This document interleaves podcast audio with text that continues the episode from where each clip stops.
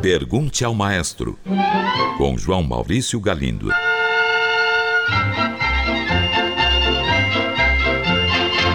Olá, amigos. Um ouvinte enviou esta mensagem.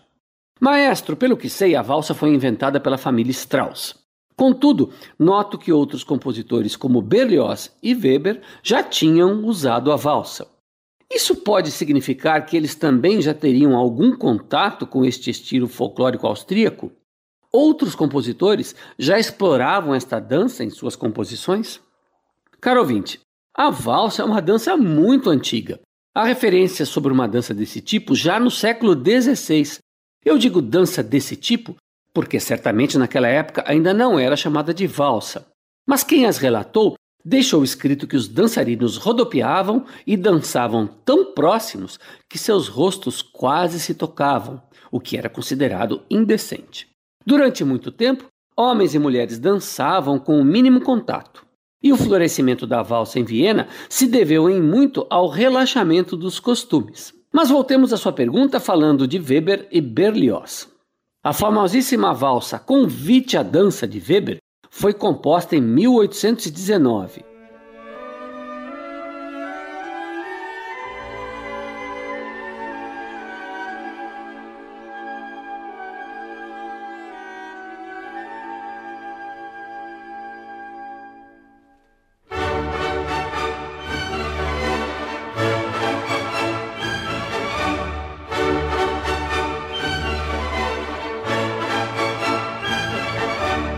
E a também famosa Valsa da Sinfonia Fantástica de Berlioz foi composta em 1829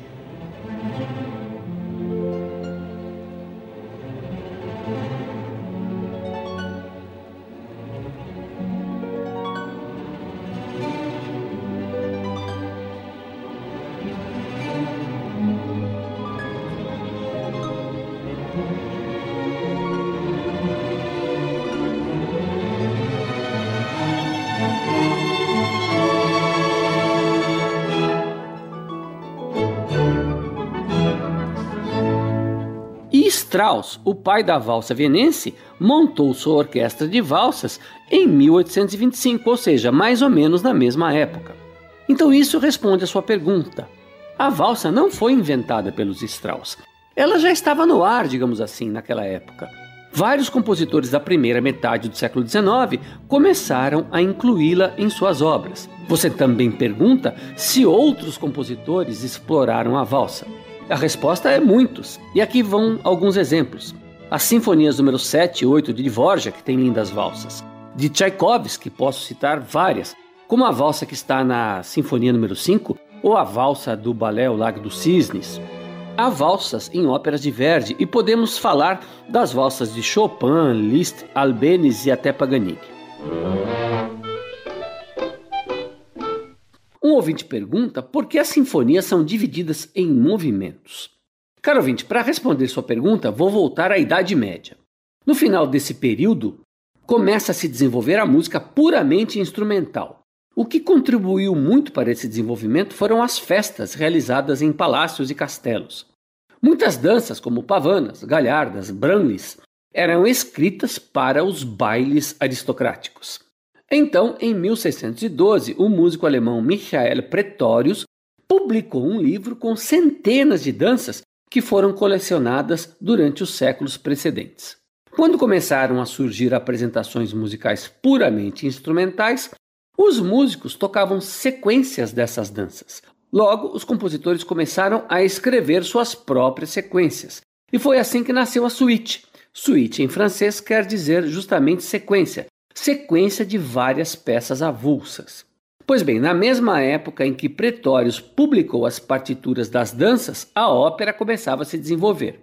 E como introdução para a ópera, os compositores escreviam peças instrumentais em forma de sequência, mas não usavam os nomes das danças.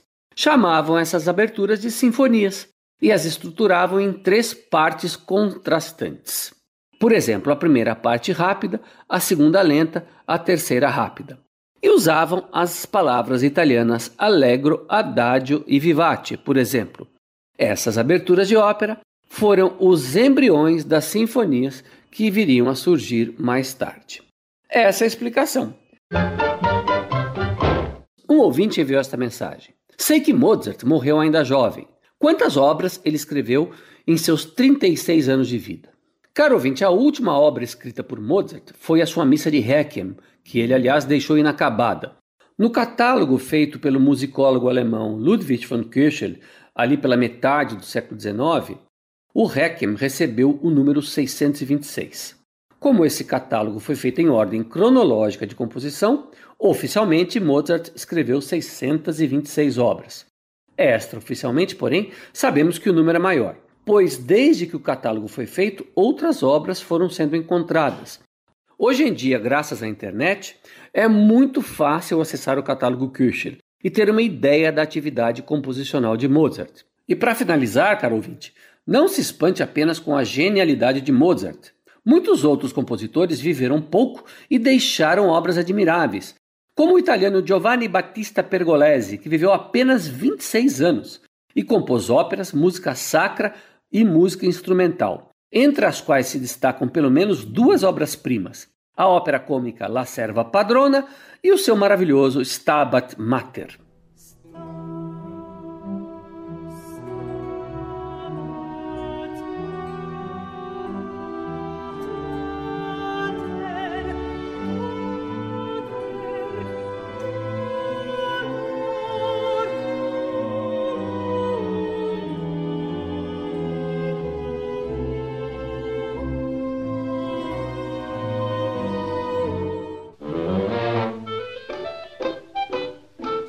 Uma ouvinte enviou esta mensagem.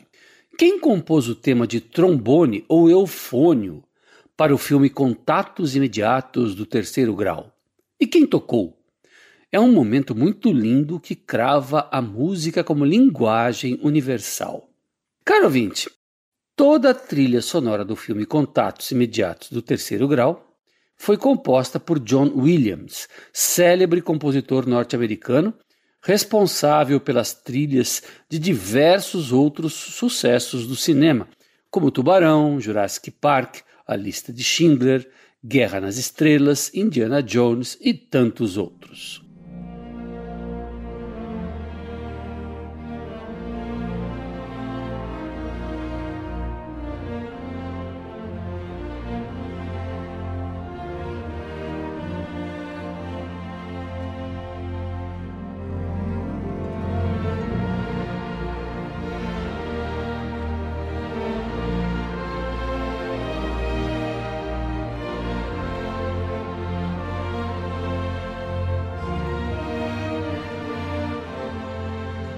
Ele é certamente um dos maiores compositores de música para cinema de todos os tempos. E além disso, compôs muitas obras vinculadas à tradição da música erudita, como sinfonias e concertos. John Williams também é maestro, tendo sido regente principal da orquestra Boston Pops de 1980 a 1993, além de reger muitas outras orquestras pelo mundo. Eu apenas não entendi a sua citação do trombone ou eufônio. Será que você está se referindo àquele tema feito em computador que estabelece a comunicação entre nós terráqueos e os alienígenas? Se for isso, aquela pequena melodia foi tocada à época, em 1977, por um sintetizador eletrônico, o ARP modelo 2500. Uma ouvinte enviou esta mensagem. Tenho curiosidade sobre os percussionistas nas orquestras. A variedade de instrumentos e de graus de complexidade parece ser bem grande. Eu gostaria de saber o quanto é difícil a formação desses instrumentistas e quais os instrumentos mais utilizados. Caro ouvinte, realmente a diversidade do instrumental de percussão é imensa. Contudo, há um jeito fácil de organizar em nossa mente esta aparente profusão. Basta dividirmos os instrumentos de percussão em categorias. Então vamos lá. Primeira categoria: as peles ou membranas.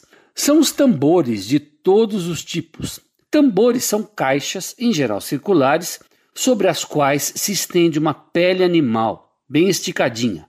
Pode ser também uma membrana de plástico. Nesta categoria, temos as caixas, os tontons, tímpanos, bombos, bumbos, surdos, congas, atabaques e por aí afora. A segunda categoria são os metais. São os pratos de todos os tipos e tamanhos, incluindo-se aí o gongo chinês. E temos também o triângulo, o agogô e muitos outros instrumentos. A terceira categoria são as madeiras. Temos os blocos de madeira, comumente chamado de wood blocks, as claves, o reco-reco, o chicote, os chocalhos. E temos uma quarta categoria que não tem a ver necessariamente com o material do qual o instrumento é feito. São os teclados, aqueles instrumentos que produzem sons definidos e podem ser de madeira ou metal. De madeira temos como exemplo o xilofone e a marimba, e de metal o vibrafone e o glockenspiel. Agora, quanto à formação do percussionista, coisa sobre a qual a nossa ouvinte também pergunta, ela é mais simples do que parece. Nos meus tempos de estudante, convivi com muitos colegas aspirantes a percussionistas e pude perceber que eles conseguiam atingir um nível de competência profissional em menos tempo do que os colegas aspirantes a violinistas, violistas, fagotistas ou oboístas. Então é isso aí, espero ter respondido. Um grande abraço e até o próximo programa. Pergunte ao maestro. Envie sua pergunta para o e-mail pergunte@culturafm.com.br ou pelo telefone 2182 3222. Cultura FM de São Paulo.